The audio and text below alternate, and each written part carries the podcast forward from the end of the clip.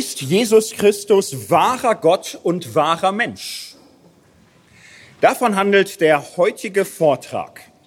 Und ich möchte mir für diese Frage Zeit nehmen. Es gibt genug Menschen, die mit dieser Frage sehr schnell fertig sind. Die sagen, nee, natürlich nicht, so ein Blödsinn, sowas gibt's doch gar nicht. Für sowas gehe ich ins Kino, da lasse ich mir das gefallen. Thor finde ich super, Captain Marvel, den Star-Lord oder so, also ich finde das schon schön. Aber ich kann unterscheiden zwischen Marvel und Realität. So, ganz klar. Es gibt andere, die sind mit dem Thema genauso schnell fertig, die sagen, ja, natürlich ist er das. Ist doch das Bekenntnis der Kirche, steht doch so in der Bibel, weiß ich doch alles. Gott ist dreieinig, ein Gott, drei Personen, der Sohn Gottes, wahrer Mensch, wahrer Gott, zack. Nicht, keine Probleme stimme ich sofort zu. Ich würde auch sonst alles unterschreiben, was mir hier so klar gezeigt wird. Ähm, manche Menschen sind schnell mit so Sachen fertig. Dass sie zu schnell damit fertig sind, äh, merkt man spätestens dann, wenn man sie fragt, was sie damit meinen sowohl kritisch wie positiv. Ne, die, die damit negativ schnell fertig sind und die damit positiv schnell fertig sind, sind äh, manchmal dann doch nicht so schnell, wenn sie erklären sollen, gegen was genau sie sind und warum sie dagegen sind. Denn das ist dann doch gar nicht so einfach. So, es gibt genug Menschen, für die solche Formeln im Grunde funktionieren wie Abzeichen von Gangs oder Vereinen oder wie so ein Label. So, man ist dafür, weil das ist unsere Marke. Man stimmt zu, weil das machen wir halt so. Das ist so unser Spruch, das ist unser Formel, das ist unsere, unser Code. Und das muss man gar nicht verstehen, darum geht's gar nicht. So, wichtig ist, dass man dazu stimmt, dass man sich dazu bekennt, dann ist man gläubig, dann ist man Christ. Oder wenn man das ablehnt, wenn man das durchstreicht, dann ist man modern, dann ist man aufgeklärt. Schluss, aus, fertig. Ich werde es äh, jetzt viel langsamer entwickeln. Und ich werde es so entwickeln, dass ich mir jetzt einen Gesprächspartner vorstelle. Ich stelle mir jetzt mal einen wohlmeinenden Agnostiker vor, der einen Schritt weitergekommen ist und sagt, ich ähm, nicht, dass ich glaube, das ist nicht der Fall, ich glaube nicht so einfach, aber ähm, ich beschäftige mich mit dem Christentum. Ich habe da ein, ein, gewisses Interesse entwickelt. Ich habe mich beschäftigt mit ein bisschen der Geschichte des Christentums, Bibel. Ich habe sogar reingeschaut. Ich habe auch darin gelesen. Und ich bin so ein bisschen an der Kante dass ich mir denke, na ja, irgendwas am Christentum gut finden schafft jeder. Äh, spätestens so paar Kirchen findet jeder irgendwie ganz gut. Äh, für den Jesus haben auch viele was übrig, bisschen paar Werte finden auch viele gut. Na, ich bin jetzt an so einer schwierigen Kante. Ich frage mich, ob man Christ sein könnte. Ich frage mich, ob das eine Option wäre. Ich frage mich das nur, nicht, dass ich das möchte, aber ich möchte es für mich mal durchrechnen und ich habe so das Gefühl entwickelt, es hängt halt sehr viel an der Jesus-Frage. Bei sehr vielen Dingen kann man dafür und dagegen sein, wir sind alle verschiedener Meinung, die ganzen Christen und, so. Aber ich habe hab so ein bisschen das Gefühl, es entscheidet sich an dieser Christus-Frage, wie man den jetzt einschätzt. Und ich habe so ein bisschen das Gefühl, so, so paar historische Formeln, sowas wie dreieiniger Gott, wahrer Gott und wahrer Mensch, es hängt so ein bisschen daran, kann man dazu ein Ja kriegen, irgendeins. Oder ist das einfach ausgeschlossen, einfach undenkbar? Ja, dann halt nicht, ne? aber an der Kante stehe ich. So, den stelle ich mir jetzt vor. Ich werde in die Richtung äh, sprechen, denn wenn man sich das vorstellt, hat man ja auch lauter Zweit- und Drittgedanken. Ähm, es ist nicht unbedingt so, dass das sozial völlig äh, risikolos ist, irgendwann in seinem Kollegen- oder Freundeskreis oder so aufzuschlagen und zu sagen, ihr Lieben, ich möchte euch was sagen, also jetzt nichts Schlimmes oder sonst wie, aber ich habe in letzter Zeit ein bisschen nachgedacht und so, also das ganze Christentum, ja, ihr wisst Bescheid, Christentum, ja, also, aber ich habe mich so damit beschäftigt, also jetzt nicht, nicht muss euch jetzt nicht irgendwie fertig machen, aber ich würde mich inzwischen als Christen bezeichnen, so, aber nur, dass ihr es wisst oder so. Es ist ja, ähm, nicht so, dass man in jedem Kollegen, Bekannten, Freundes- oder Familienkreis dann erlebt, dass die Leute sagen, hey, super, toll, klasse, setz dich, nimm dir einen Keks, erzähl mehr davon. So, und, und alle sagen, oh, wie süß, ein Christen im Freundeskreis, habe ich schon immer von geträumt oder so. Das hat uns gefehlt zum Glück. Das ist nicht immer so es kann einem passieren, dass die Leute fragen, bist du bekloppt geworden oder was hast du denn geraucht? Oder wenn du Probleme hast, du kannst doch mit uns sprechen. was brauchst du denn jetzt da unsichtbare Freunde irgendwie? Das, äh, jetzt bin ich fertig irgendwie. So, insofern, das ist, äh, man muss ja eine gewisse Schwelle überschreiten. So in, in vielen Gegenden, sozialen Bezügen muss man eine gewisse Schwelle überschreiten, äh, in irgendeiner Weise zu sagen, ich identifiziere mich als Christen. Das kommt vor. So, und ich glaube, an, an dieser Schwelle nachzudenken, braucht man, ähm, naja, inneren und äußeren Freiraum, um das überhaupt irgendwie halbwegs äh, geordnet tun zu können. Ich möchte das fast mal so ein bisschen als Fantasiereise äh, darstellen. Wie muss die eigene Situation beschaffen sein in so einem Grenzgebiet zwischen, ich frage mich, ob ich wirklich Christ sein könnte, dem gut nachgehen zu können. Ich stelle es mir so vor, es ist dann ideal, wenn man wie auf eine Kreuzung trifft, wo auf der einen Seite eine große öffentliche Straße entlangläuft, die große Straße der christlichen Traditionen, der christlichen Bekenntnisse und, und Glaubensweisen und eine Kreuzung, wo meine persönliche Lebensstraße das trifft, meine Lebensfragen, das, was mich umtreibt, das, was mir auf dem Herzen brennt. Also an so einer Kreuzung kann man über die Fragen nachdenken. Ideal ist auch, stell dir vor, dass du damit nicht allein stehst, sondern in einer Gemeinschaft bist, die offene Fragen, solche Suchbewegungen wirklich schätzt, wirklich wertschätzt, wertschätzt mehr als schnelle Antworten. Stell dir vor, dass du auf Leute triffst, denen das wirklich wichtig ist, was du dazu denkst. Viel wichtiger, als dass du ihnen zustimmst. Stell dir vor, dass du Menschen mit deinem Suchen und Fragen und deinen Antwortversuchen wichtiger bist als das Zustimmen zu dem, was sie wollen und dass sie deinen entschiedenen Widerspruch wertvoller fänden als blinde Zustimmung. Stell dir weiter zu, dass diese, vor, dass diese Menschen, die dir wichtig sind, dir verbunden bleiben, dir zugewandt sind, egal wie lang dein Weg dauert egal welche Zwischenschritte du dabei einlegst. Stell dir vor, dass diese Menschen lieber mit dir und deinen Fragen unterwegs sein wollen, als ohne dich bei ihren Antworten zu bleiben. Und stell dir vor, dass du in einem solchen Geist an diese Frage herangehen kannst. Das heißt, diesen ganzen sozialen Druck und all das auch einfach mal auf sich beruhen lässt und einfach fragen kannst, könnte man Christ sein? Kann man zu solchen Christusbekenntnissen wie wahrer Gott und wahrer Mensch, kann man da ein einwilligendes Verhältnis aufbauen. Ganz egal, was andere sagen. Das ist nicht überall so. Übrigens auch nicht unter Christen. Würde ich jetzt gerne sagen meinem imaginierten Gesprächspartner. Und weißt du, ich habe das jetzt so beschrieben, weil unter Christen habe ich es eigentlich nur so erlebt. Da ist das immer so. Da, da geht's nicht darum, dass du da alles abnickst und zustimmst und Hauptsache du bist vorbei oder so. Da zählt wirklich der Einzelne und da hat man Respekt vor Such- und Fragebewegung. Da erträgt man dich auch in allen möglichen Übergangsformen. Da wirst du auch nicht ausgeschlossen von irgendwelchen Mitarbeitern, wenn du gerade dich im Stimmbruch befindest und so weiter. Unter Christen, da kann ich dir versprechen, da musst du dir keine Sorgen machen. Die sagen bei allen Fragen, Zweifeln, Suchbewegungen sofort, super, toll, dass du es ansprichst, setz dich, nimm dir Keks, erzähl oder so. Das äh, ist nicht der Fall. Also nicht, dass du da nicht zweifeln darfst, aber die, die werden sagen, wer hat dich verwirrt? Und äh, welche Frage soll ich dir zuerst beantworten, dass du wieder klar siehst?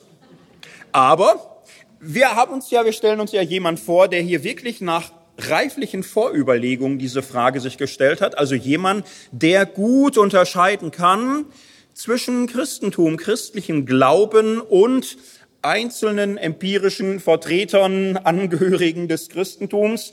Damit kann man irgendwann klarkommen, dass man sagt, das Christentum zu identifizieren mit bestimmten schlechten oder schwierigen Erfahrungen, die man mal machten kann, muss nicht sein. Ja, man kann unterscheiden zwischen bestimmten Gruppen und empirischem Christentum und der Glaubensfrage als solcher. So und so möchte ich mich jetzt auf die Reise machen.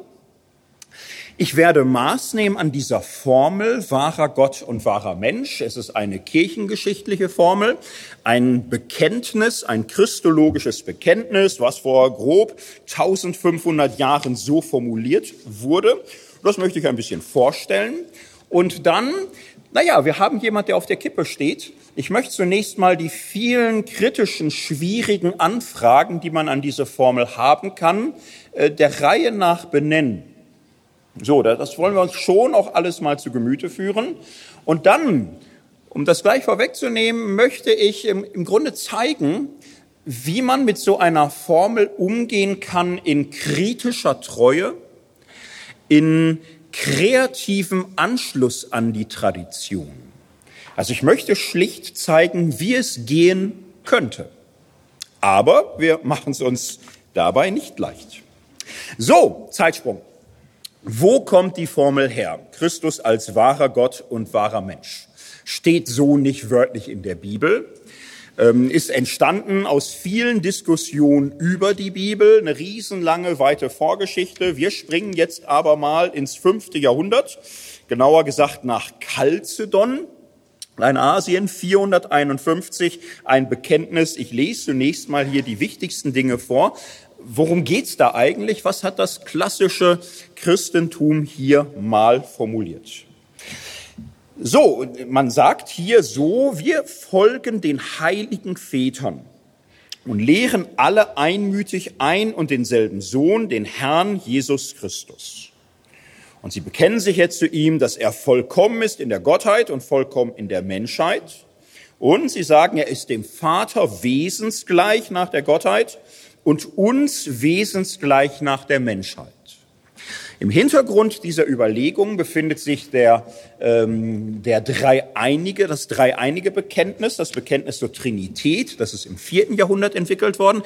Dazu gibt's eine Reihe von Worthausvorträgen, da kann man viel lernen. Das kann und will ich jetzt nicht alles wiederholen. Ich möchte nur auf eine Raffinesse dieses Bekenntnisses hinweisen. Was hat man damals bekannt? Man hat sich zu Vater, Sohn und Heiliger Geist bekannt. Im vierten Jahrhundert hat man nach langen Diskussionen versucht zu klären, wie steht denn jetzt der, der Sohn zum Vater? Das war eine riesenlange Diskussion. Ähm, die Position, dass Jesus reiner, bloßer Mensch und nicht sonst ist, die ist extrem früh eigentlich verschwunden aus dem Christentum. Die spielte lange keine Rolle mehr. Es war für alle, die sich im ersten, zweiten, dritten Jahrhundert damit beschäftigt haben, immer schon klar, Jesus ist Mensch und mehr. Aber wie viel mehr? Er ist mehr als Jona, er ist mehr als Salomo, er ist mehr als David, er ist mehr als Mose. So, man hat das alles durchprobiert. Und dann hat man versucht, na, was, was passt denn jetzt? Welches Wort, welcher Titel, welche Bezeichnung wird Jesus gerecht? Und sehr früh war immer auch im Spiel zu sagen, na ja, er ist Gott. So im Johannesevangelium Thomas, mein Herr und mein Gott. Nicht sehr oft, aber an einigen Stellen wird Jesus im Neuen Testament Gott genannt. Großzügig betrachtet fünf Stellen, meisten im johannäischen Umfeld. Ist jetzt nicht so viel, aber es gibt Bekenntnisaussagen, die eine viel schmalere Grundlage haben. Und das war in der frühen Christenheit von Anfang an den allermeisten Anliegen, zu sagen, Jesus ist mehr als ein Mensch, er ist Gott. Naja, aber was man nicht wollte, waren zwei Götter. Denn das wollte man nun wirklich nicht, das, das kannte man genüge, die ganze Umwelt war voller Götter. Und man wollte an den einen Gott glauben. Und die spannende, schwierige Frage war, wie kriegt man denn jetzt das zusammen? Den Glauben an den einen Gott und äh, Jesus irgendwie auch Gott nennen. Und äh, der Punkt im vierten Jahrhundert war, es gab Menschen, die äh, Jesus bezeichnet haben als einen zweiten Gott, als einen, der vor seinem irdischen Leben schon da war. Und denen war es aber wichtig zu sagen, es ist ein zweiter Gott, es ist ein abgestufter Gott, es ist ein göttliches Wesen, es ist eine geschaffene Gottheit, eine zweite Gottheit, durch die der Vater, der der allein wahre Gott ist, sich auf Erden gezeigt hat. Das war die eine Denkmöglichkeit zu sagen, Jesus ist ein zweiter Gott, aber rangniedriger als der Vater. Ja, dafür kann man Bibelstellen zusammensuchen, nicht? Die haben verwiesen auf Bibelstellen, wie der reiche Jüngling kommt zu Jesus und sagt, guter Meister, ich habe da mal eine Frage. Und Jesus sagt, was nennst du mich gut? Gut ist nur einer, Gott. So, und das war für die ein ganz klarer Beleg. Jesus unterscheidet sich von Gott, so, und stellt sich nicht mit ihm auf eine Ebene. Dann gab es viele andere Stellen, andere haben weiter überlegt und dies und das und wieder andere haben überlegt, vielleicht ist es so, es gibt einen Gott, einen. Und wie wär's, wenn wir uns vorstellen, dass dieser eine Gott sich in verschiedenen Gestalten zeigt? Es sind Erscheinungsformen, Gestalten.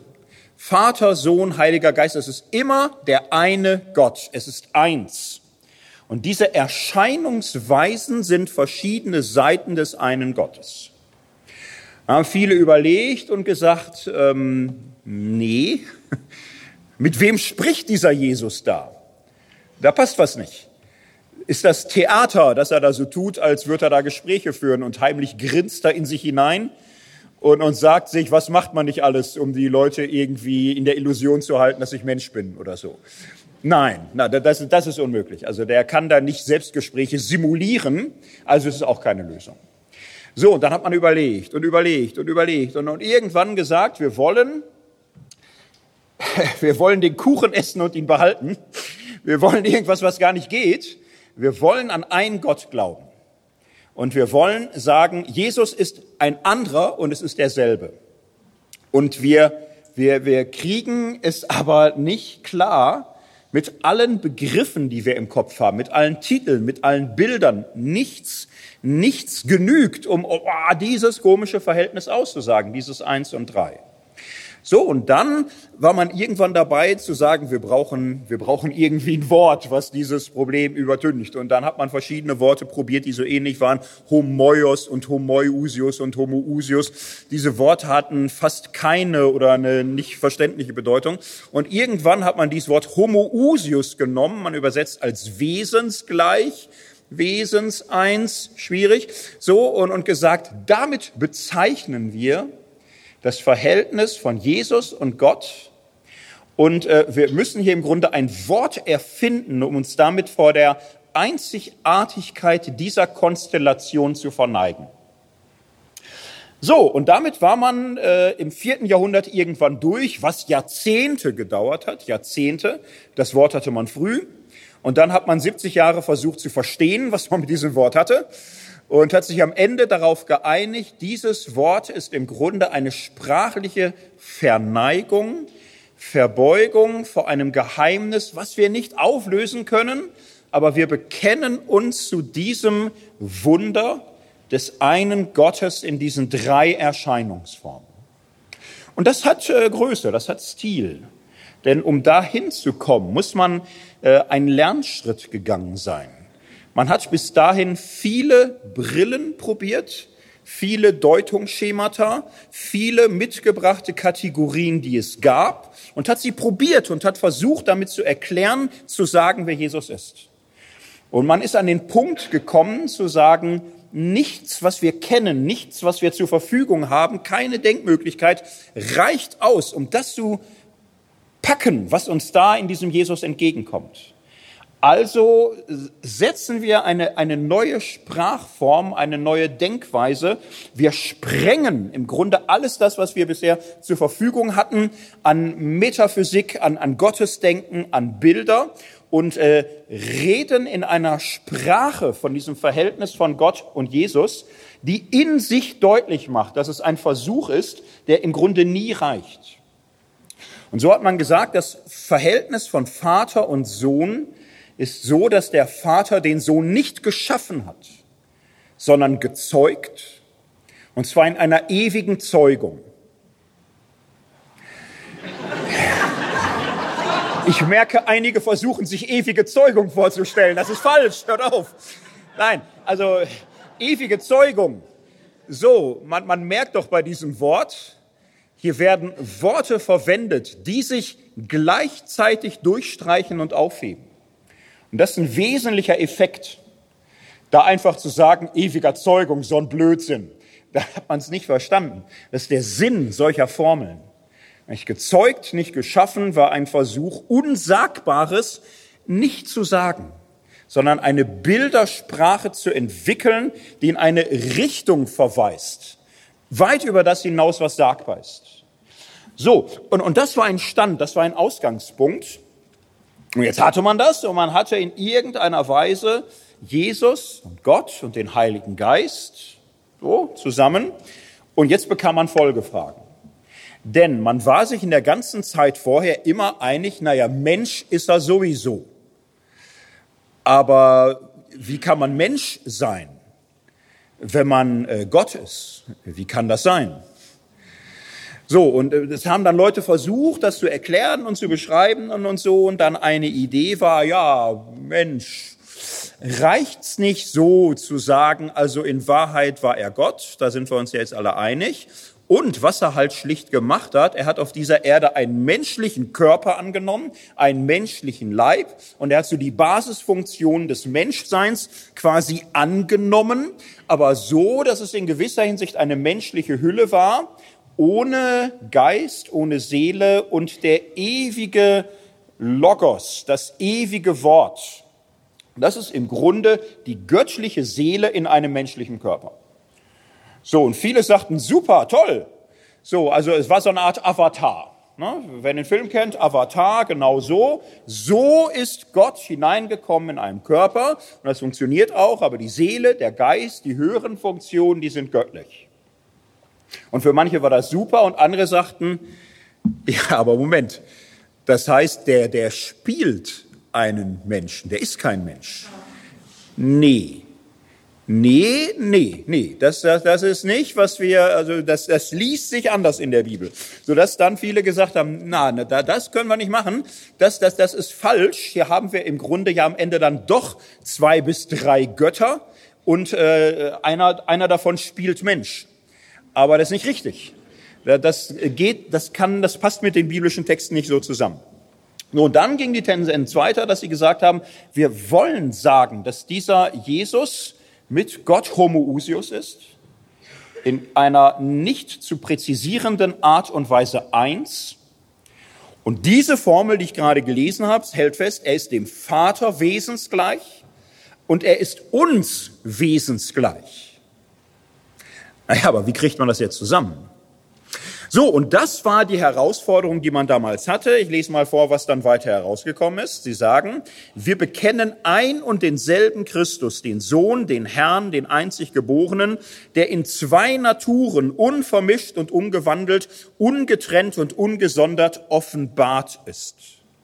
Keineswegs wird der Unterschied der Naturen durch die Einigung aufgehoben, vielmehr wird die Eigenart jeder Natur bewahrt. Beide vereinigen sich zu einer Person und einer Hypostase. Das war die Lösung. Wo war die Lösung? Wo war die Lösung? Sehr, sehr interessant. Nicht? Also die, die entscheidenden Worte äh, sind ja äh, im Grunde Abweisungen äh, in, in entscheidenden Stelle. Nicht? Wir bekennen den einen Christus, Sohn, Herrn, einzig Geborenen, zwei Naturen. Ja, jetzt müsst ihr liefern. Wie? So, und was kommt jetzt? Es kommen vier Adjektive, die jeweils mit einem un im Deutschen beginnen, im Griechischen jeweils mit einem a. Es wird viermal gesagt, was er nicht ist. Unvermischt und unverwandelt, ungetrennt und ungesondert. Und das war's. Dann geht's weiter. So, also es wird im Grunde viermal, je zweimal in eine bestimmte Richtung abgewehrt, was es nicht ist. Und dann sagen sie wieder, wir bekennen nicht einen in zwei Personen gespalten oder getrennten, sondern einen denselben. Also wieder völlig klar, was sie nicht wollen. Und dann ist das Bekenntnis vorbei. Das ist ein sehr interessantes Bekenntnis, ein sehr komisches Bekenntnis, ein irgendwie verstörend faszinierendes Bekenntnis. Und ähm, wir werden dem jetzt so ein bisschen entlang gehen und zunächst uns mal aber auch die Sache nicht leicht machen. Wir werden das jetzt hier nicht auf Goldgrund uns gezeichnet anschauen und sagen, oh, waren die heiligen Väter klug, oh, waren sie großartig, wir glauben das sofort, so, sondern wir werden viel äh, Fragen und Probleme uns erstmal vor Augen führen, die da mitschwingen. Wenn man sich die Geschichte anschaut, muss man zunächst auch mal sehen, Es hat damals sehr gemenschelt. Es hat extrem gemenschelt. Es gab einen großen Machtkampf zwischen rivalisierenden Bistümern. Und ähm, damals Rom, klar, war wichtig. Rom, da gab es auch schon Leute, die sich Päpste nannten und auch irgendwie mit einem Ehrenvorsitz äh, vor allen anderen äh, respektiert worden sind. Jetzt ist das Ding so, Rom war aber damals nicht ähm, das geistige, politische, intellektuelle Zentrum der Welt. Die Westchristen hatten an diesem ganzen Streit verhältnismäßig wenig Anteil. Es war ihnen im Detail manchmal nicht so wichtig, sagen wir mal. Ähm, es war im Osten, da, da kochten die Dinge hoch. Es gab einen großen Schwerpunkt in Alexandria in Nordägypten. Es gab einen weiteren Schwerpunkt im Antiochia, heute Syrien. Und da strahlte dann so quer durch die heutige Türkei, damals Kleinasien, hoch bis Konstantinopel. Da ist heute Istanbul. Das hat alles bis äh, dahin ein, bis heute eine große städtische Kontinuität. Das sind die Zentren. Konstantinopel, Ephesus, Antiochia und Alexandria. So, und zwischen denen gab's ähm, theologische Streitigkeiten, aber diese theologischen Streitigkeiten waren schon immer auch ähm, Stellvertreterkriege für Macht und Einfluss. Und das sind Dinge, die im Umfeld dieses Konzils eine große Rolle spielen. Um nur eine Sache äh, aufzugreifen, zwei Jahre vor dieser Einigung fand ein Konzil in Ephesus statt, 449. Es ist ein berüchtigtes Konzil, darüber wird in Kirchengeschichtsvorlesungen immer gerne ausführlich und gründlich erzählt, weil das so schön skandalös ist alles. Es ist ein Konzil, was später als Räubersynode in die Geschichte einging. Und da äh, gab es eine Gruppe, die sehr laut und intensiv dafür gekämpft hat, wir müssen jetzt endlich mal klarkommen mit Jesus und wir müssen festhalten am Bekenntnis, dass Jesus Gott ist, dass er wahrer Gott ist und dass er eine einzige Natur hat, nämlich die göttliche. Und da gab's Widerstand aus manchen Richtungen, aus Antiochia und Konstantinopel und so, die gesagt haben, ja, aber er ist doch auch Mensch. So, und dann haben sie gesagt, ja, es ist Gott, der als Mensch erscheint, aber was ist er im Wesen? Im Wesen ist er Gott. Punkt, Schluss aus. So, und da haben die nicht gesessen und diskutiert und geredet und, und so, sondern die Historiker sagen, da sind prügelnde Mönchshorden aufeinander losgegangen, äh, die mit Stöcken und Steinen einander geschlagen haben. Und äh, der, der Bischof von Konstantinopel, der wurde zusammengeschlagen. Den hat man fast totgeprügelt auf dieser Synode. Äh, man hat die Armee damit zu Hilfe genommen. Die eine Partei aus Ägypten vor allem hatte die Mehrheit. Die hat die Armee mobilisiert und die Gegner wurden geprügelt, wenn sie was gesagt haben. Äh, man hat den Menschen geschnappt, man hat ihn erniedrigt, man hat ihn seines Amtes erhoben, man hat ihn verbannt. Er ist im selben Jahr noch gestorben an den Folgen des Zusammengeschlagenwerdens auf dieser Synode. So, der Bischof von Konstantinopel. Und dann hat man unter Tränen, Jubel, Gebeten und gottesdienstlichen Feiern die Wahrheit zelebriert, dass man sich durchgesetzt hat, der Herr Jesus ist göttlicher Natur, Halleluja, preiset den Herrn.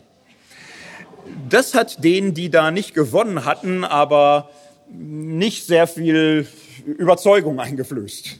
Also auch in Rom dachte man, ja, nee, da, das geht so nicht. So in Rom sagte man, war eine Räubersynode, also so, so kann man es jetzt wirklich nicht machen. Das geht gar nicht.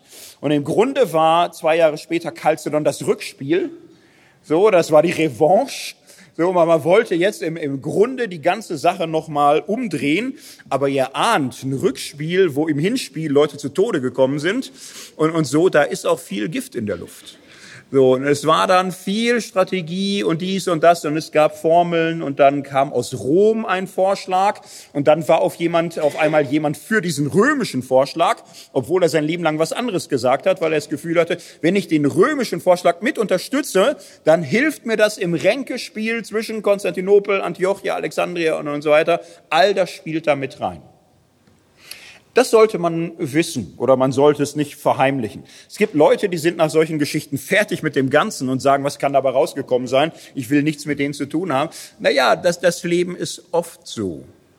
So, also nicht so schlimm zum Glück, aber äh, die Reformatoren, naja, äh, auch unsere Reformatoren haben sich teilweise dafür eingesetzt, dass ihre Gegner zu Tode kommen. So, es wurden auch in Genf Menschen auf dem Marktplatz verbrannt auch Luther hat zugestimmt, radikale Reformatoren zu Tode zu foltern. So, das Christentum ist äh, tief beschmutzt und tief getrübt durch solche Macht- und Ränkespiele, die bis in grausamste körperliche Gewalt hineingingen. Es gibt kein Christentum ohne solche schmerzhafte Schuld- und Versagungsgeschichten. Weiter muss man wissen, in Chalcedon die Stimmung war jetzt nicht brillant. So, da, da war irgendwie eine, eine Reihe von Mischstimmigkeiten, eine Reihe von Verdächtigungen unterwegs. Viele wollten auch nicht unbedingt eine Entscheidung treffen. Es war einzelnen Theologen seit dem vierten Jahrhundert klar, wir haben die Büchse der Pandora geöffnet. Die Idee, dass wir jetzt eine Formel kriegen, die das löst, das kann man nicht jedes Mal machen. Wir haben im vierten Jahrhundert irgendwann so das gehabt, ein Wort, keiner versteht es. Am Ende einigt man sich darauf, dass dieses Wort im Grunde das bezeichnet, was sich nicht fassen lässt. Und, und gut, aber wir, wir können das jetzt nicht jedes Jahrhundert probieren. Es, es gab viele, die gesagt haben, bloß kein neues Dogma, bloß keine neue Formel. Lass uns doch in irgendeiner Weise einen Schritt zurück machen. Lass uns doch anbeten, was man nicht äh, begreifen und begrifflich entfalten kann. Es war schon so eine Grundstimmung. Es gab aber auch einen gewissen politischen Druck zu sagen, nix da, wir, wir, wir wollen, wir wollen wieder eine Formel. Wir wollen es geklärt, wir wollen eine Lösung. Und das muss dann jeder unterschreiben. Und wer das nicht unterschreibt, raus. Immer diese ganze Schreibereien und, und so. Wir brauchen hier Ruhe, Frieden, klare Bekenntnisgrundlage, dann kommen wir klar. Das Christentum insgesamt äh, durchläuft im fünften Jahrhundert eine nicht überaus rühmliche Entwicklung. Es wird immer unfähiger, Abweichungen vom eigenen Recht haben auszuhalten. Und das trifft viele, das trifft Juden zum Beispiel. Ganz am Anfang das Christentum, was als verfolgte Religion auf einmal eine erlaubte Religion war, Jubel, Trubel, Glückseligkeit, Freudentränen und, und so. Und, und dann äh, braucht man nicht sehr viele Jahrzehnte, um zu sagen, warum sollten wir nicht mal andere verfolgen.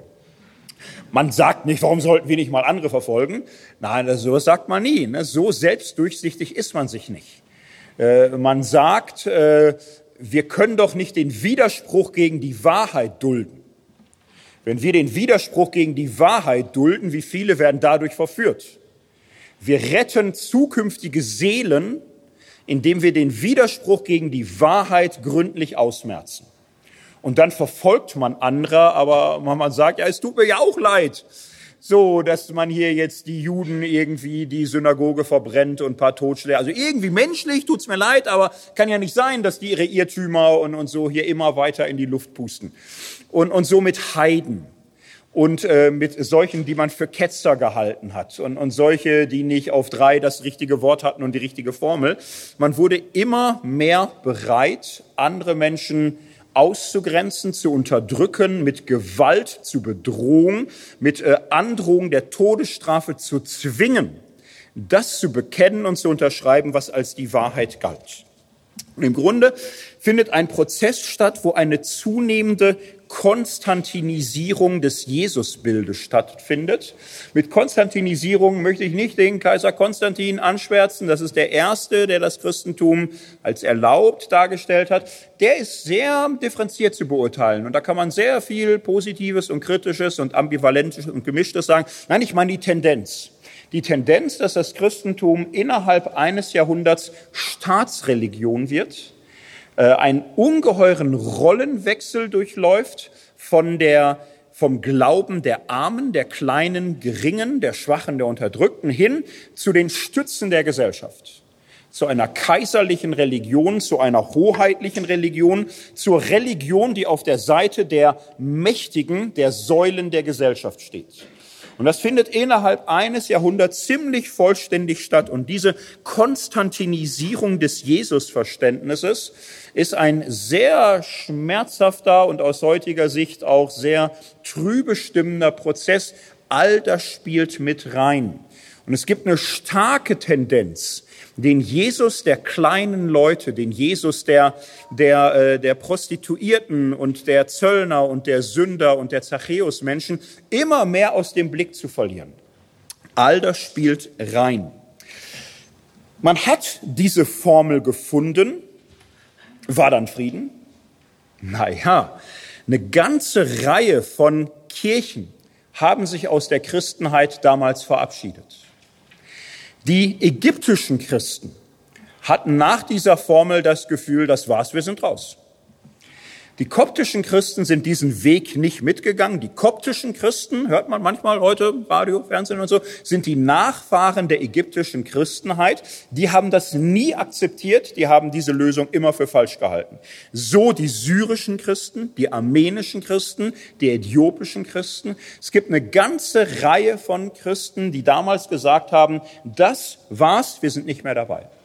Es gab eine Einigung zwischen Ost und West zwischen Rom und Konstantinopel. Man hat die Mehrheit mit Chalcedon gewonnen, aber man hat erhebliche Abbrüche gehabt im Südosten und die waren massiv. Denn das alles gehörte zum römischen Reich. Das politische Machtzentrum des römischen Reichs war überwiegend Konstantinopel.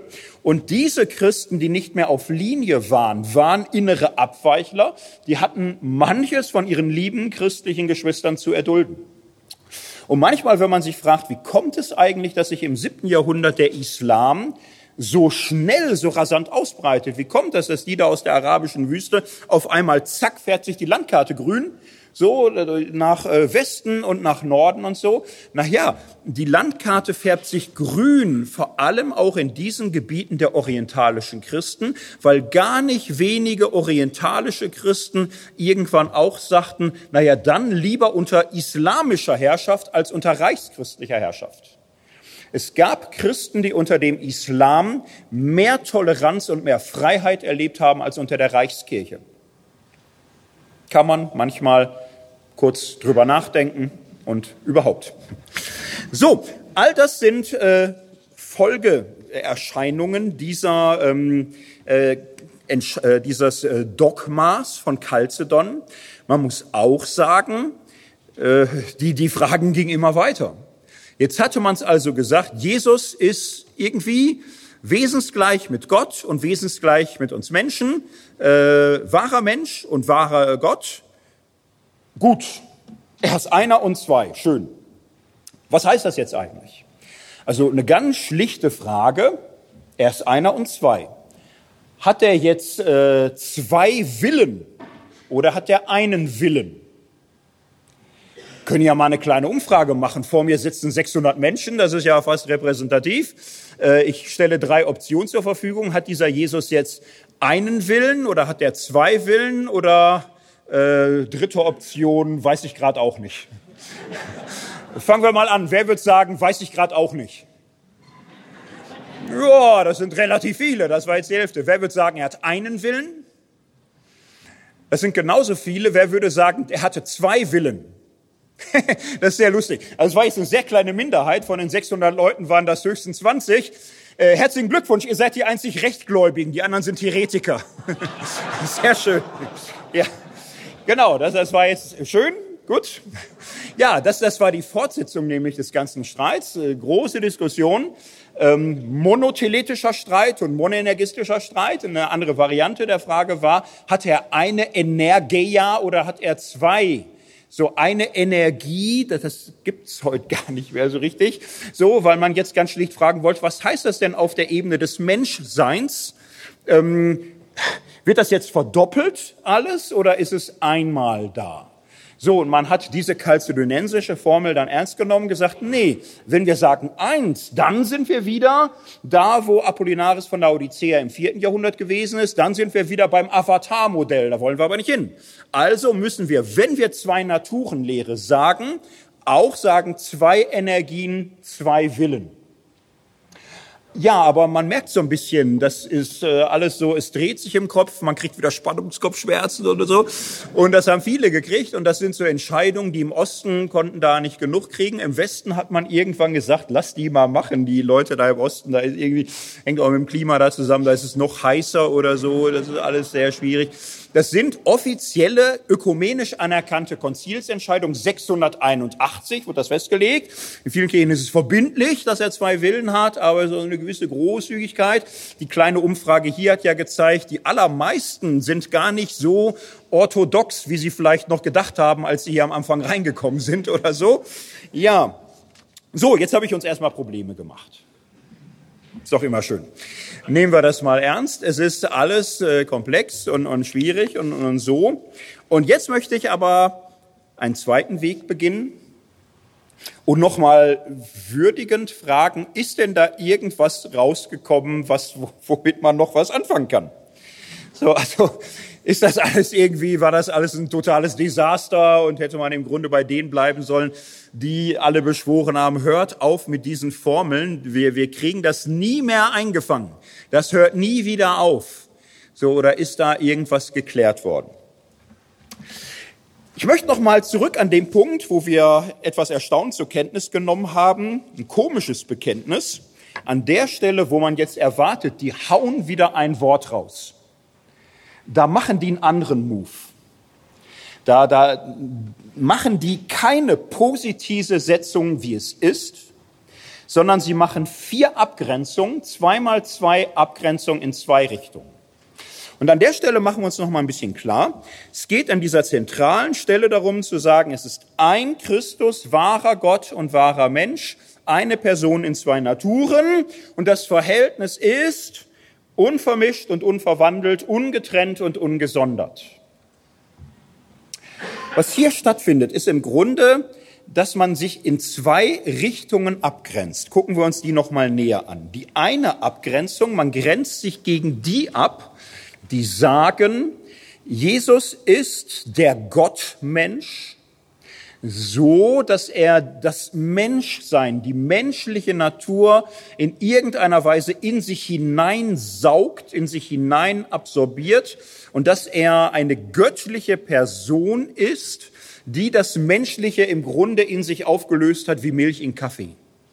So, und es ist aber eben der Gott als Mensch. Das wird abgelehnt. Das nannte man damals Monophysitismus. Das heißt, na, sowas nennt die Forschung Monophysitismus, die Forschung. Und, und das war in Alexandria ein sehr starken Trend. In Alexandria konnte man die Gottheit Christi nicht hoch genug hängen. Da gab es eine lange Tradition, Athanasius, Kyrill, die haben immer dafür gefochten, an der Gottheit Christi 0,0 abzuschneiden. Und dieser Monophysitismus, er hat eine Natur, er ist Gott als Mensch. Der wird in Chalcedon verworfen, das wird abgelehnt. Ich glaube, dass heutzutage in der christlichen Volksfrömmigkeit recht viele liebe Christen monophysitisch unterwegs sind. So Menschen, für die das ganz wichtig ist, Jesus ist Gott. Und für die das ganz klar ist und ganz spannungsfrei und die sagen, er ist Gott und er ist mein Herr und ich verehre ihn als Gott und ich bete ihn als Gott an und für die das sehr glatt und einfach ist, das ist im strengen Sinne Heresie. So, wenn man das so einfach hinstellt, dass es nicht das traditionelle orthodoxe Christentum, zumindest wie es sich in der Mehrheit durchgesetzt hat. Das wird ausdrücklich abgelehnt, unvermischt und unverwandelt. Man lehnt es ab, dass im Grunde die Menschheit aufgeht in der Gottheit und, und, und von ihr übernommen wird. Insofern sagt man zwei Naturen. Mensch. Er ist absolut Mensch und wir wollen an der Menschheit genauso wenig abbrechen wie an der Gottheit. Das setzt sich hier wirklich durch gegen die, die vor allem immer das Gottsein hochhalten. So, und in die andere Richtung macht man dann aber eine weitere Abgrenzung. Man sagt ungetrennt und ungesondert. Die alexandrinische Angst war immer im Blick auf Antiochia. In Antiochia hat man immer gesagt, er ist Gott und er ist Mensch. Und ihr Lieben, vergesst das Menschsein nicht. Wenn wir das Menschsein verlieren, ja, dann, dann, die, wir kommen mit dem biblischen Text nicht mehr zurecht. Er ist Mensch. Das unterscheidet ihn doch von allen Halbgöttern. Die Welt ist voller Halbgötter. Herkules. Die Welt ist voller äh, Götter, die als Mensch erscheinen. Das macht, Her äh, das macht Zeus ständig. Ständig erscheint irgendein Gott als Mensch. Das ist ja Alltag. So, und, und das ist nicht Jesus. Das ist er nicht. Er ist Mensch. Mensch wie die ganzen Götter der Heiden, der Griechen, der Römer und wer weiß wo alles her, es nie waren. Die konnten ständig als Mensch erscheinen, aber dass Jesus Mensch ist, das ist das Besondere. Und sie haben dann gesagt, er ist Gott und Mensch, beides, so dass man dann aber in Alexandrien dachte, ja Moment, wird das jetzt hier so eine Patex-Theologie? Wird das jetzt so, sind das so zwei Bretter, die aneinander geleimt sind? Ist das einfach so Gott und Mensch und das ist irgendwie so in eins gezwungen? Das kommt uns äh, gespalten vor, das kommt uns äh, schizophren vor. Mit so einem Doppelkopf können wir nichts anfangen. Wir wollen doch da nicht irgendeinen Doppelkopf anbeten, sondern den einen Herrn. So, und diese Trennung, diese Spaltung wird in Chalcedon auch abgelehnt. Machen wir uns das noch mal ein bisschen äh, plastisch vor Augen. Was hat das für Konsequenzen beim Bibellesen? Ihr alle kennt die Geschichte von Gethsemane. An der Geschichte kann man sich das schön deutlich machen, wo Jesus mit Petrus, Jakobus und Johannes sich in diesen Garten zurückzieht. Und dann heißt es, er fing an zu zittern und zu zagen. Lukas beschreibt es so, dass Jesus ringt und dass ihm Schweißtropfen wie Blut auf den Boden fallen. Also im, im Grunde ist das Erscheinung einer Panikattacke. Jesus hat hier eine Panikattacke. Es geht ihm richtig, richtig mies. So, und dann betet er dreimal. Er sagt erst, meine Seele ist betrübt bis an den Tod. Und er wirft sich vor Gott nieder und sagt, aber Vater, alles ist dir möglich, nimm diesen Kelch von mir. Um dann zu sagen, doch nicht, was ich will, sondern was du willst. So, wie liest man diese Geschichte je nach Brille? Die einen, also die aus Antiochia, Nestorius war hier der wichtigste Sprecher, die lasen das so und sagt, naja, Jesus ist Gott und Mensch und jetzt müssen wir genau aufpassen. Der Menschheit nach hat er Angst der Gottheit nach ist er im himmlischen Frieden. Der Menschheit nach sagt er, meine Seele ist betrübt bis an den Tod. Das spricht die menschliche Natur in Christus. Und dann wirft er sich vor Gott, seinem Vater, nieder und die menschliche Natur in ihm spricht, nimm diesen Kelch von mir. Und dann wird die göttliche Natur in ihm rege und sagt doch nicht, was ich will, sondern was du willst. So. Und da sagten die in Alexandria, das, das könnt ihr nicht machen. Das, das macht uns wahnsinnig. Das geht nicht. Wollen wir ständig in der Predigt das so machen? Da hängt er am Kreuz und sagt, mich dürstet. Klammer auf, spricht die menschliche Natur. Dann sagt er, es ist vollbracht. Klammer auf, spricht die göttliche Natur. Das macht uns wahnsinnig. Nein, das könnt ihr nicht machen. Ihr, ihr haut diese ganzen Geschichten kaputt. Ihr haut da ständig einen Keil rein. Und, und bei jeder Geschichte sind wir raus. Wir, wir kommen da nicht mehr rein. Es muss der eine Herr sein. So, die Antiochener fragen die Alexandriner, was ist euer Angebot? Wie lest ihr diese Geschichte? Ihr, die mit eurer göttlichen Natur Jesus versteht, die sagen, ja, hm, es war nicht die Lieblingsgeschichte der Alexandriner. Die mochten das Johannesevangelium sowieso viel lieber als die Synoptiker. Und äh, sie sagten, ja, er fing an zu zittern und zu zagen, jetzt ähm, es ist Gott, es ist Gott. Und ähm, Gott verhält sich so an dieser Stelle, wie sich ein Mensch verhalten würde. Er tut das, was hier einem, was ein Mensch tun würde, das tut er halt. Er ist nicht wirklich in Panik. Gott kriegt doch keine Panikattacke. So, und er bittet nicht wirklich, Vater, lass diesen Kelch an mir vorüberziehen. Also, er ist der ewige Sohn. Er ist der ewige Sohn vom Vater gezeugt in Ewigkeit, Mensch geworden, um für uns sein Leben hinzugehen. Äh, was soll es denn sein, dass er da auf einmal Panikattacke bekommt und sagt, lass diesen Kelch an mir vorüberziehen? Nein, er, er tut, was man als Mensch tun würde. Die Antiochener sagten, das meint ihr nicht im Ernst. Meint ihr, dass das war ja alles irgendwie eine Performance? sollen wir das, das gesamte Neue Testament so lesen, dass Jesus sagt, ah ja, ich sollte mal wieder so tun, als hätte ich Durst. Mich dürstet. Und, und so, nein, das ist doch keine Performance. Ich, das ist doch keine Geschichte mehr. Wenn ich ständig hier ein Gott betrachten soll, der ständig darauf aufpassen muss, dass sein Tarnumhang nicht verrutscht und er sich so verhält, wie sich ein Mensch verhalten würde, dass da nicht alle nervös werden und nicht anfangen, die Falschen aus opportunistischen Gründen ihn anzubeten, weil sie auf einmal merken, hey, das ist ja ein Gott und, und so. Und deswegen muss er sich tarnen als Mensch. Nein, nein, nein. So, ähm, das waren die Deutungen, die ihm im Raum standen. Man kann es an dieser Geschichte sich besonders äh, plastisch vor Augen führen. Und die in Chalcedon haben das hin und her geguckt und irgendwann gesagt, wir kommen hier nicht mehr raus, wir brauchen eine Lösung, wir müssen das irgendwie abschließen. Was machen wir? Wir diese beiden Lösungen streichen wir durch. Wir streichen die Trennungschristologie durch und wir streichen die radikale Vereinigungschristologie durch. Und damit streichen wir zwei Lösungen durch, die sich irgendwie denken lassen. Denn naja, das kann man denken. Man kann zwei Naturen zusammengeleimt, irgendwas, sieht doof aus, aber man kann es sich denken. Natürlich kann man sich auch denken, ein Gott, der sich die Menschheit einverleibt wie der Kaffee die Milch. Irgendwie gibt man sich Mühe. Diese logischen Auswege streichen wir durch. Und was setzen wir an die Stelle dessen? Einfach nichts. Wir lassen das, was ist, die unanschauliche Mitte sein das unsagbare Geheimnis, das Licht, was niemand äh, direkt ansehen kann, den Namen Gottes, der unaussprechlich ist. Wir machen es im Grunde wie in Nicea Konstantinopel. Damals haben wir ein Wort gefunden, um uns vor dem unsagbaren Geheimnis zu verbeugen.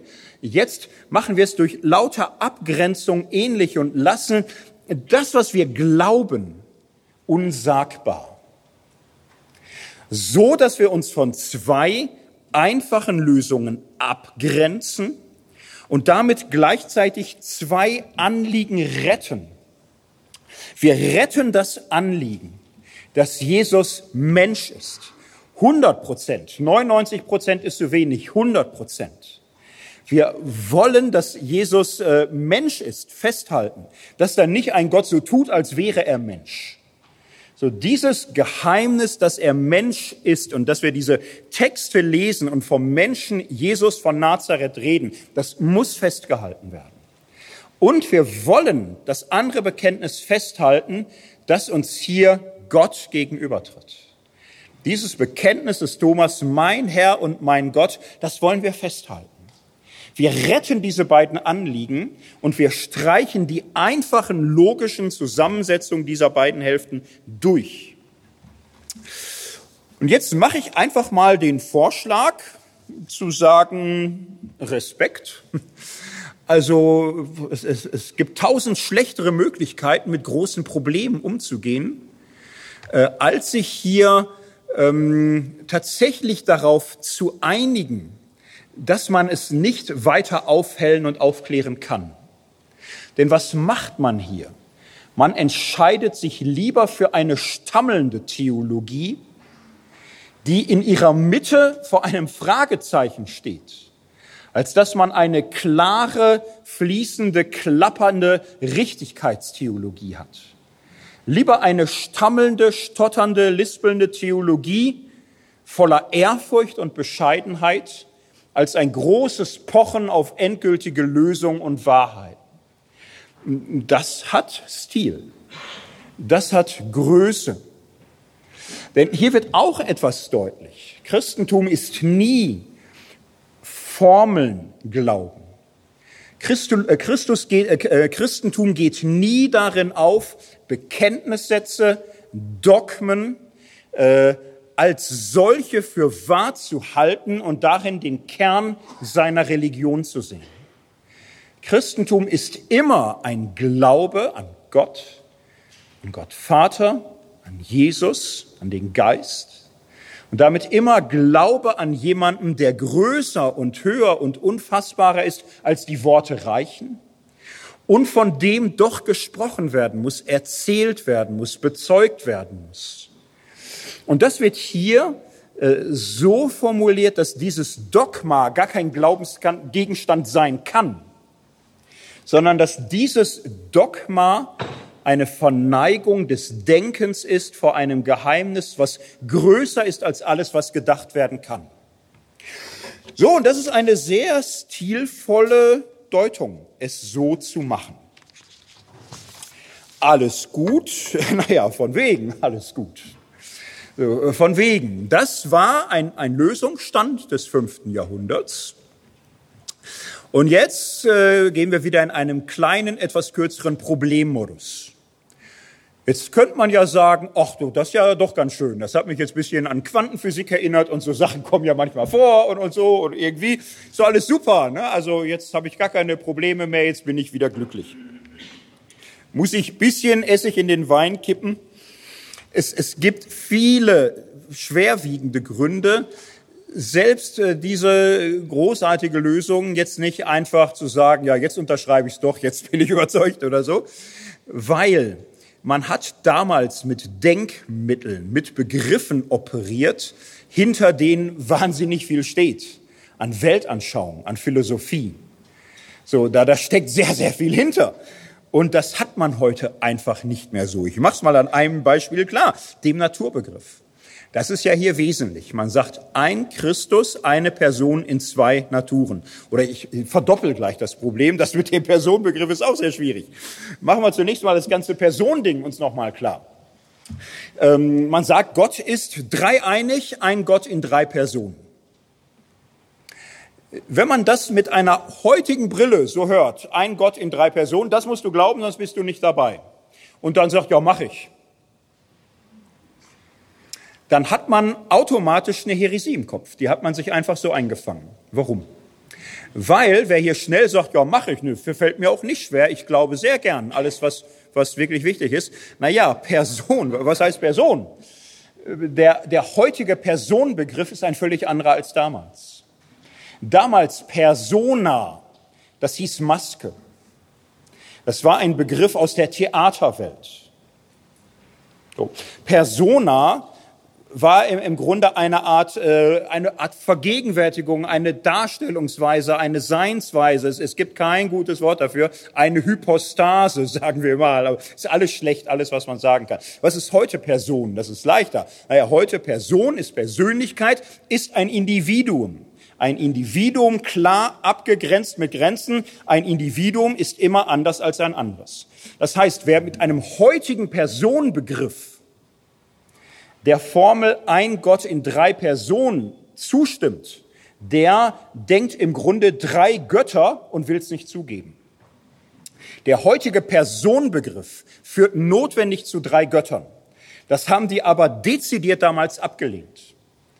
Das heißt, diese ganze Formel ein Gott in drei Personen ist Heresie mit unserem Personenbegriff man muss sich im Grunde von dem verabschieden. Man muss im Grunde im, Aussprechen der Formel immer mit sagen, und es ist nicht das, was ich unter einer Person verstehe. Das Wort ist Platzhalter für das, was ich nicht meine, wenn ich das Wort im Alltag verwende. So, das, ist, das machen sich nicht alle bewusst, die mit der Trinität äh, auf Du und Du sind. Ähm, dasselbe oder ein anderes ähnliches Problem gibt es beim Naturbegriff. Die, ähm, was haben die Väter damals bekannt? Sie haben gesagt, Gott ist ins Fleisch gekommen. Er ist Mensch geworden. Und dann haben sie gesagt, er hat die menschliche Natur angenommen. Und ähm, das war ihnen sehr wichtig. Sie wollten dezidiert nicht sagen, er hat einen Menschen angenommen. Das, das war nicht ihr Ding. Er hat die menschliche Natur als solche angenommen. Das war das Bekenntnis. Und dafür hat man extrem gekämpft. Und darum durfte an der menschlichen Natur auch nichts abgebrochen werden. Eine wichtige Formel war immer, was nicht angenommen ist, ist nicht erlöst. Darum kann man nicht die menschliche Natur reduzieren und sagen, damit meinen wir den Körper, die Gefühle und so weiter. Die Geistseele, das ist der ewige Logos. Dann sind wir nicht erlöst.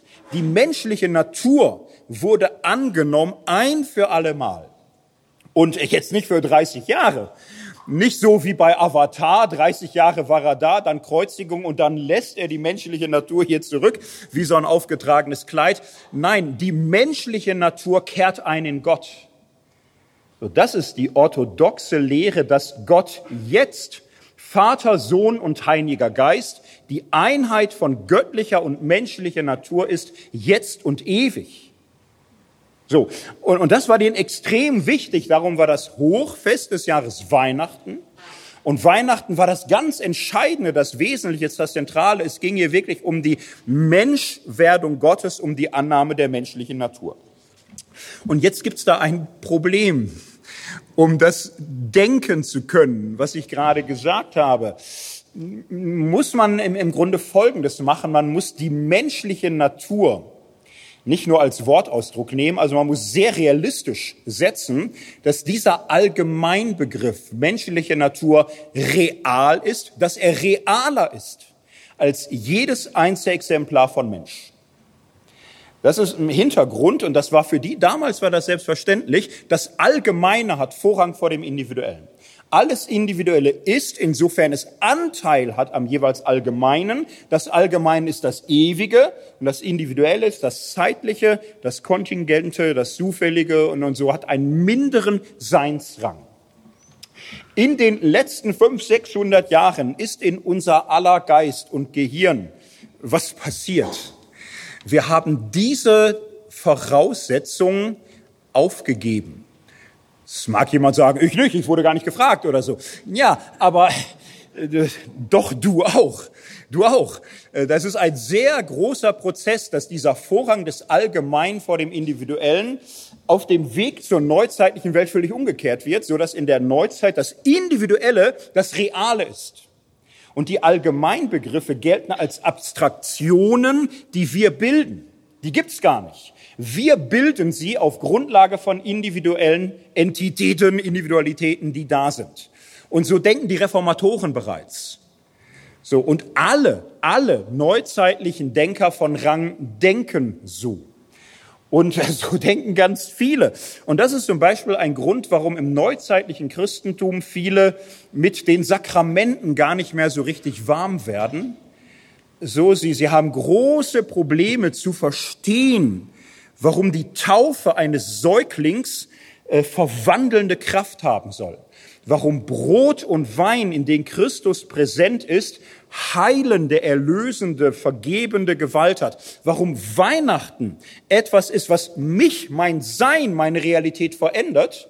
In der Neuzeit ist immer dies, verändern tut sich meine Situation doch, wenn ich zum Glauben komme.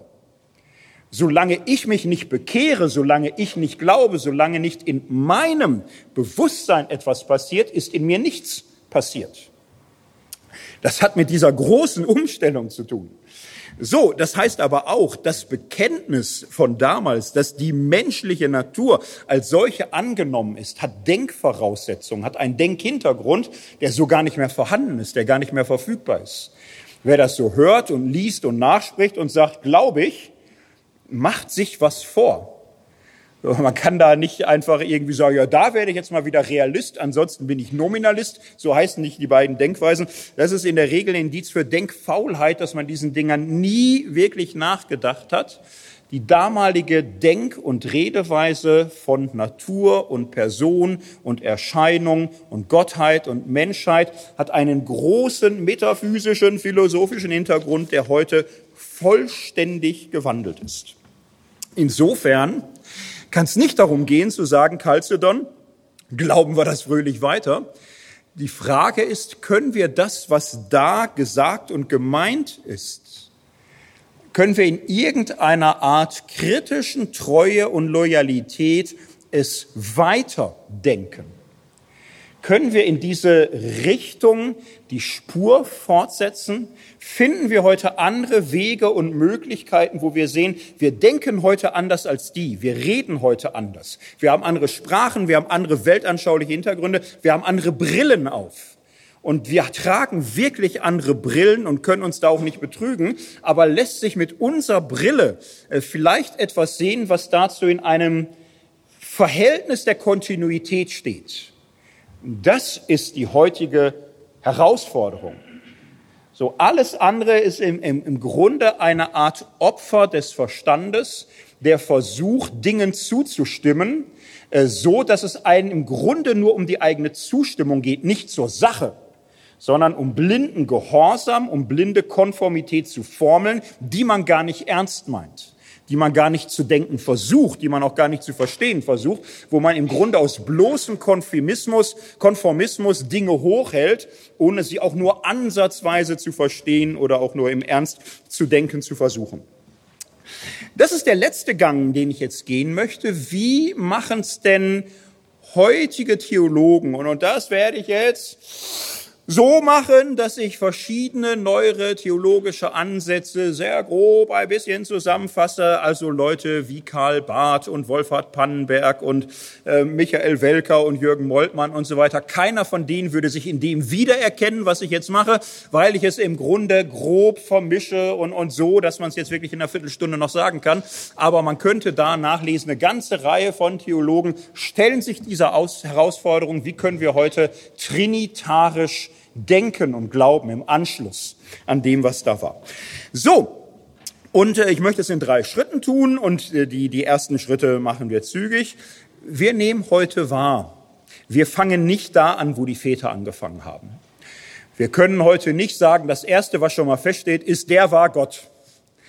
Sondern als äh, Menschen heute sagen wir, das Erste, was schon mal feststeht, war, der war Mensch. Da fangen wir an und davon wollen wir in Übereinstimmung mit den alten Vätern 0,0 abstreichen.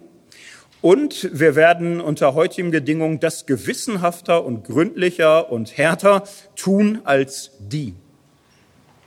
Und äh, wir wollen ernst nehmen, dass Jesus von Nazareth wirklich Mensch war, der wirklich in eine Panikattacke geriet und wirklich gerungen hat mit Gott und äh, es wirklich spitz auf Knopf stand und er wirklich in namenloser Angst und Verzweiflung um seinen Weg gerungen hat.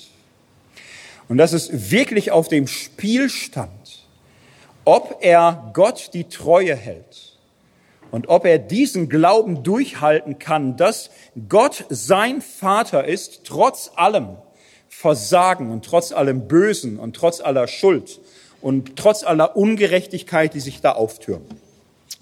Und ähm, ich mache das an dieser Stelle kurz. An dieser Stelle wird 0,0 abgestrichen. Man muss die Evangelien lesen können als Berichte von Jesus von Nazareth. Punkt. So, und wir machen einen zweiten Weg. Was hat dieser Jesus gemacht? Er hat sein Leben radikal auf Gott gesetzt, ganz und gar. Und er hat es sich alles kosten lassen, sein Leben, seine Ehre, seine Würde, restlos alles. Wie verhält sich Gott dazu? Denn im Grunde gemeint war es ja als definitive Widerlegung dieses Jesus. Kreuzigung ist ja nicht einfach ein Menschen beseitigen. Also man kann ja Menschen auf sehr unterschiedliche Weise tot machen. Und die Römer wussten schon auch, Kopf abschlagen ist eine ziemlich humane Kiste. So, das wussten die, das Richtschwert, ein Kopf abtrennen, so, das hätten sich im Zweifelsfall immer gewünscht oder so, das ist eine saubere Sache. Und sie wussten natürlich, dass Kreuzigung extrem eklig und grauenhaft ist. Warum so etwas? Naja, man will einen Menschen brechen. Man will ihn kaputt machen. Man will ihn dahin kriegen, dass er winselt wie ein Kind, dass er weint und schreit und um sein Leben bettelt und um seinen Tod bettelt. Man will ihn kaputt machen, man will ihn brechen. Und man will nicht nur diesen Menschen brechen, man will auch die brechen, die mit diesen Menschen etwas verbindet. Man will jede Anziehungskraft, jedes Charisma vollständig auslöschen und seine Anhänger dahin kriegen, dass sie nie wieder seinen Namen nennen können, ohne sein Schreien und Winseln und sein Gebrochensein im Ohr zu haben. Dass aus diesem Namen und aus diesem Bild nie mehr irgendeine Kraft oder irgendein Antrieb hervor, äh, emporsteigt, irgendwie sich querzustellen. Und man will damit natürlich diesen Menschen und wofür er stand und alles, was er vertreten und geglaubt hat, endgültig auslöschen. Und es hat die Jünger, soweit man sieht, gebrochen. Die allermeisten haben es nicht ausgehalten, an seinem Kreuz zu stehen. Da standen eine, einige wenige Frauen. So, sie sind verschwunden, sie sind gegangen, sie haben nicht mal mehr einander ausgehalten. So, wie stellt sich Gott zu dem? Was das? Ist er gebrochen? Der ganze Auferstehungsglaube ist vor allem dies, das Bekenntnis der Jünger dazu, Gott hat diese Brechung aufgehoben, durchgestrichen. Gott hat sich zu diesem Jesus von Nazareth bekannt. Er hat von seiner Seite aus Ja gesagt zu diesem Sohn, so wie Jesus Gott ganz und gar als seinen Vater verkündet hat, so hat Gott diesen Jesus von Nazareth ganz und gar als seinen Sohn hingestellt und aufgerichtet und auferweckt und sich zu ihm bekannt. Man könnte es jetzt so drehen, damit hat Gott die Botschaft dieses Jesus von Nazareth ins Recht gesetzt, bestätigt, bekräftigt, bewahrheitet, beglaubigt. Und so könnte man sagen, Jesus von Nazareth war wirklich der von Gott Gesandte, der Beauftragte, Messias, Prophet, Menschensohn, alles oder auch nichts. Nichts ist groß genug dafür. Er war der, der letzte Zeuge, er war der Sohn, das Gegenüber zu Gott und in ihm finden wir Gott. Und er hat Gott gezeigt, wie er ist. Und so wie Jesus Gott erzählt hat, in seinen Gleichnissen, so ist Gott. So machen es heute viele. In, in vielen Theologien, in vielerlei christlicher Verkündigung ist das eine heutige Gestalt im christlichen Glauben. Auferweckung Jesu heißt, Jesus hat Recht behalten, egal wie die Auferweckung im Detail war, aber er ist ins Recht gesetzt und wir finden Gott in Jesus und Gott hat sich in Jesus gezeigt. Und man liebt dann solche Formulierungen. Gott hat sich in Christus offenbart, oder Gott hat in Christus sein Gesicht gezeigt. Oder Gott hat in Jesus von Nazareth sich zugänglich gemacht. Oder wenn wir auf Jesus schauen, dann finden wir Gott. Ich würde sagen, das ist das heutige Mehrheitschristentum. Und viele würden sagen, das ist die Art und Weise, wie wir im Grunde heute in Tradition stehen des alten Christentums, so dass Gott sich in Jesus von Nazareth offenbart hat. Ich möchte einen dritten Schritt machen. Es gibt schon auch noch eine Reihe von Theologen, die heute sagen, das, das war alles nicht falsch und wir wollen das jetzt auch nicht irgendwie als Häresie diffamieren oder sonst wie. Das müssen sich erstmal alle so weit Gedanken machen, dass sie verstehen, warum man das so sagt und nicht einfach Formeln nachspricht, die man nicht wirklich begreift. Aber vielleicht muss man doch einen Schritt weitergehen. Ja, erstens, Gott hat sich ganz und gar Jesus hat sich ganz und gar zu Gott bekannt und Gott hat sich ganz und gar zu Jesus bekannt. Was heißt das denn für Gottes Gottsein? Was heißt das denn für unser Gottesverständnis? Das bisherige Plateau, nenne ich es jetzt mal, das bisherige Plateau war eine Lösung. Gott hat sich in Jesus offenbart, so dass man sagt, Gott ist in diesem Menschen in irgendeiner Weise sichtbar geworden. So aber, dass wir Gott und Mensch ziemlich deutlich unterscheiden und wir sagen es nicht mehr so wie die in Chalcedon, weil wir so viele Probleme haben mit der Natur und der Gottheit und der Person und ach und Usia und Hypostase und alles äh, irgendwie ausverkauft, diese ganzen Begriffe und, und so. Der dritte Schritt sagt nun, wenn es denn so ist, wir akzeptieren das als Plateau, dass Gott sich in Jesus offenbart. Was macht das mit den Worten Gott und Mensch? Kann man vielleicht noch einen Schritt weiter gehen und sagen, was, was meinen wir eigentlich, wenn wir Gott sagen? Wenn das so ist, dass Gott sich ganz und gar zu diesem Jesus von Nazareth bekennt, müssten wir dann nicht sagen, dass Gott schon immer, schon immer Vater ist im Blick auf diesen seinen Sohn.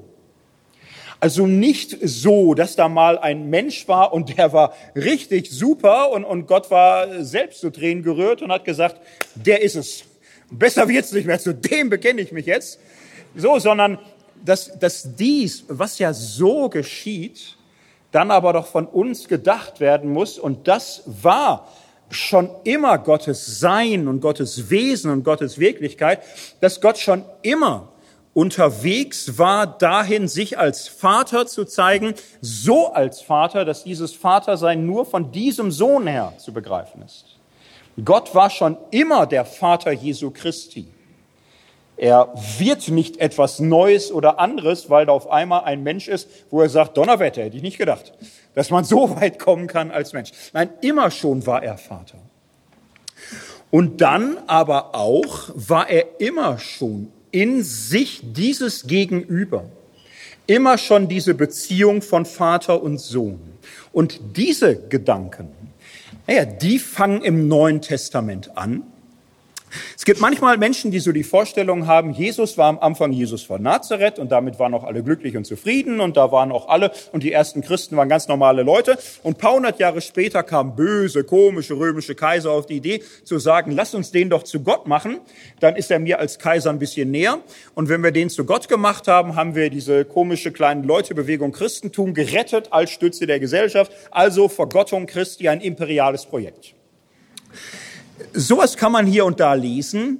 Das ist äh, dezidiert und definitiv völlig falsch.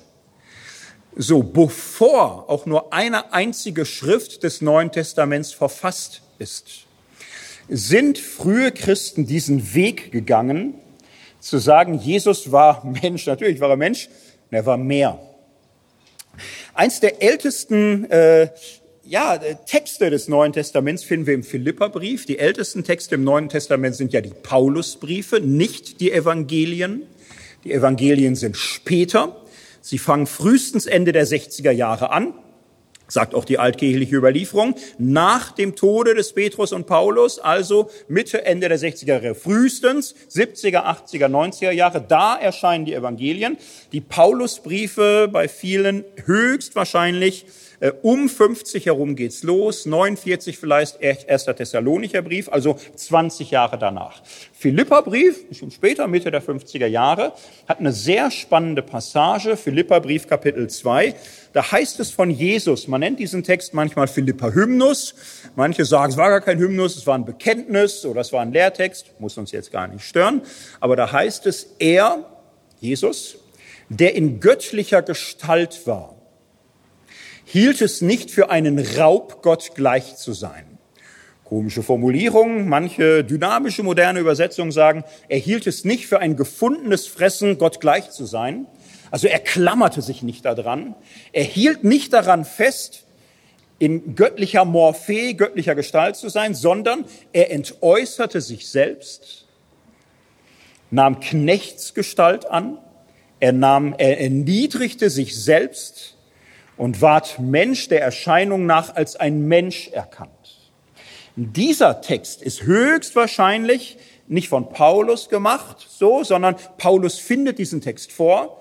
Es hat so, so eine gehobene Sprache. Es sind viele Wörter in diesem Text, die Paulus sonst nie benutzt. Es ist auffällig anders, auffällig geprägt, auffällig fremd. Die meisten gehen davon aus, dass es ein Text, den Paulus bereits vorgefunden hat ein Bekenntnis, ein Lied, ein Gesang. Und Paulus greift diesen Text auf, um sich in seinem Brief darauf zu beziehen, Jesus als Vorbild zu beschreiben. Dieser Text zeigt aber, äh, Paulus allein greift auf eine Denkweise zurück, in der Jesus der Mensch geworden ist. Das Johannesevangelium macht es dann im ganz großen Stil weiter. Das ganze Johannesevangelium ist aus diesem Gesichtswinkel entwickelt, gedacht, geschrieben, zugespitzt. Im Anfang war das Wort und das Wort war bei Gott und Gott war das Wort. Das ist eins der fünf Stellen, wo der Logos, Jesus, direkt als Gott bezeichnet wird. So, und das heißt, im Neuen Testament ist es ein Gedankengang. Die spannende Frage ist jetzt, kann man sich dem irgendwie anschließen oder wie kann man dem zustimmen? Man muss an der Stelle sagen, diese Texte, da kann man nicht einfach sagen, ja, die haben zu viel griechische Philosophie gelesen, da war zu viel Platon in der Birne oder so, das ist ganz komisch. Nein, das sind Gedanken, die auch äh, jüdisch ableitbar sind. Auch im Judentum gab es eine, Reihe von Spuren, äh, Gott nicht restlos allein zu denken. Es gibt so eine jüdische Spur, Gott zu denken und die Weisheit bei ihm die Weisheit immer schon, die vor ihm war, vor ihm gespielt hat. Oder Menschensohn, eine andere Figur, irgendwie nicht Gott, aber auch bei Gott. Es gibt manche Engelsfiguren, die im Frühjudentum auch fast Gott, Gott nah in der Nähe.